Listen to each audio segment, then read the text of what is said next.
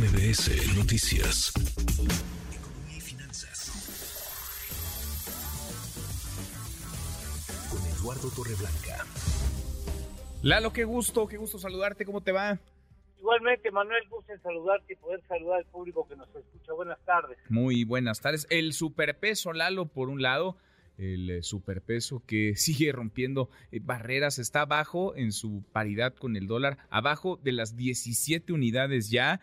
¿Por qué está tan fuerte el peso mexicano y qué tiene que ver con la inflación en los Estados Unidos, Lalo? Eh, fíjate que esa es una relación muy interesante, Manuel. Hoy se dio a conocer muy temprano el dato de la inflación al mes de junio en Estados Unidos, que concentra gran atención a nivel financiero global porque dependiendo lo que haga la Fed, la Reserva Federal de Estados Unidos, pues tendrá repercusiones en muchos otros bancos centrales en otras naciones en el mundo.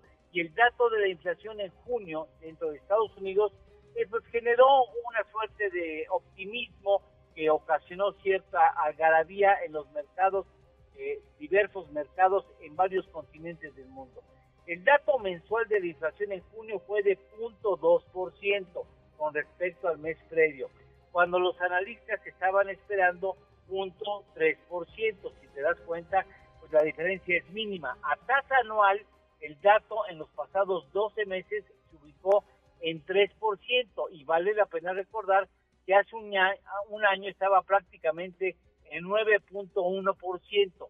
Es decir, si la inflación sigue bajando en Estados Unidos, lo que hace pensar que posiblemente, posiblemente la Fed decidiera no aplicar dos aumentos más en las tasas de interés como se había previsto en la pasada reunión que tuvo Americana. Esto genera entusiasmo entre algunos miembros del sector financiero global y ocasiona que el peso mexicano se favorezca y resulte hasta el momento la moneda que mejor comportamiento ha tenido frente al dólar estadounidense. Solamente la, el rublo y, el caso específico del peso argentino perdieron hoy. Los demás ganaron frente al dólar y el peso se situó en su cotización más baja desde hace ocho años.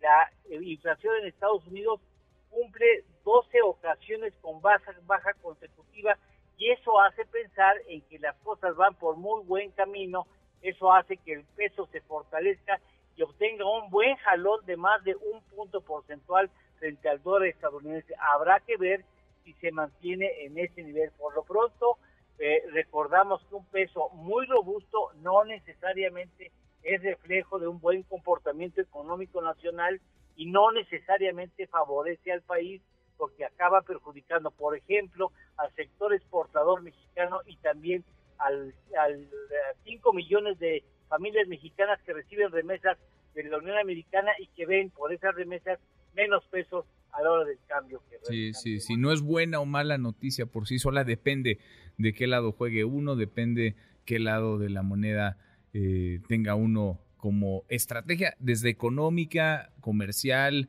de negocio, por supuesto las remesas, es distinto, muy diferente recibir como remesa la familia en México, por ejemplo, dólares de a 24, de 23, de a 22, que un dólar de a 17 o, o menos, la, lo depende entonces el lado de la moneda en la que se encuentre cada uno, cada una. ¿Tenemos postre, Lalo? Claro que sí, felicidades a Tijuana. Ayer cumplió de fundada 134 años se fundó en 1889, que por cierto en 1925 se le cambió de nombre al de Zaragoza, pero la población no lo adoptó, pues siguió llamándose Tijuana. Tijuana, Tijuana, Baja California. Abrazo, gracias Lalo. Gracias, buenas tardes, buen provecho. Muy buenas tardes. Redes sociales para que siga en contacto: Twitter, Facebook y TikTok. M. López San Martín.